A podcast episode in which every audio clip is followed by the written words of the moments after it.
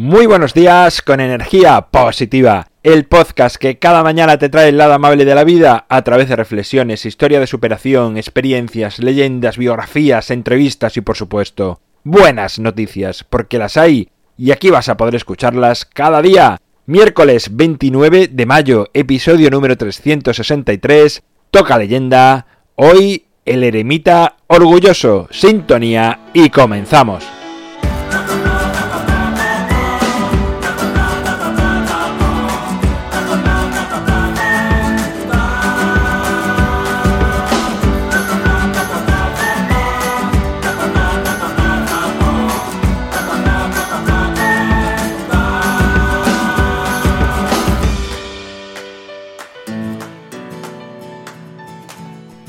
Buenos días en este miércoles, buenos días en este Ecuador de la semana de nuevo. Hoy toca leyenda, ya lo sabes por la guitarra que suena, se titula El eremita orgulloso y dice así. Hace algún tiempo vivía en una cueva de ciertas montañas en la India un maestro ya anciano, que había vivido alejado del mundo durante más de la mitad de su vida.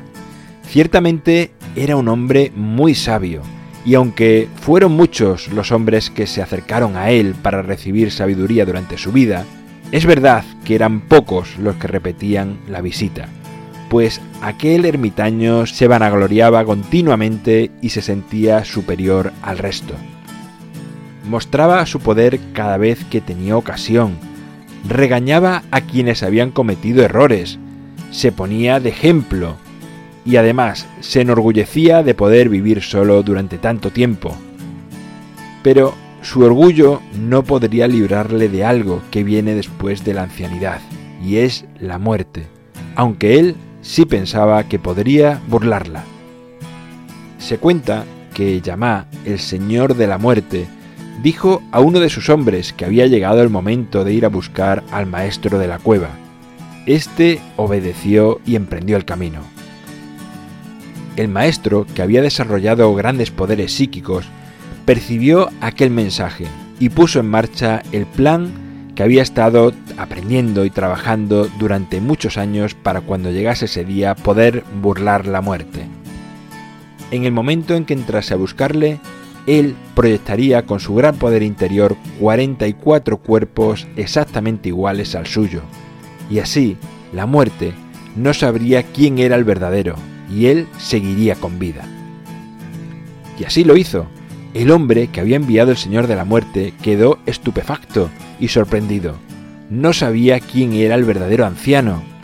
Así que dio media vuelta y fue a contar lo sucedido a su Señor.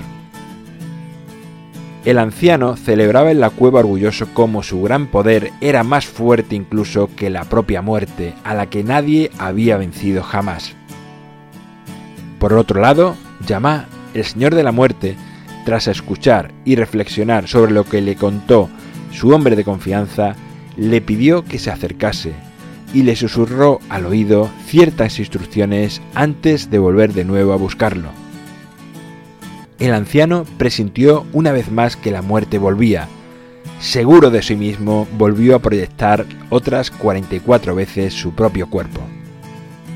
El hombre enviado por el Señor de la Muerte entró en la cueva y al ver la misma escena exclamó, Increíble, ha demostrado usted tener un gran poder.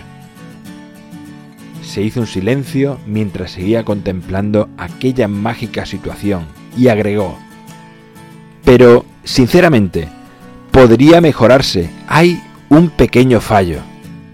El maestro, herido en su orgullo, dijo, ¿cuál? En ese momento, el hombre, al ver quién de aquellos maestros había hablado, lo identificó y se lo llevó al Señor de la Muerte.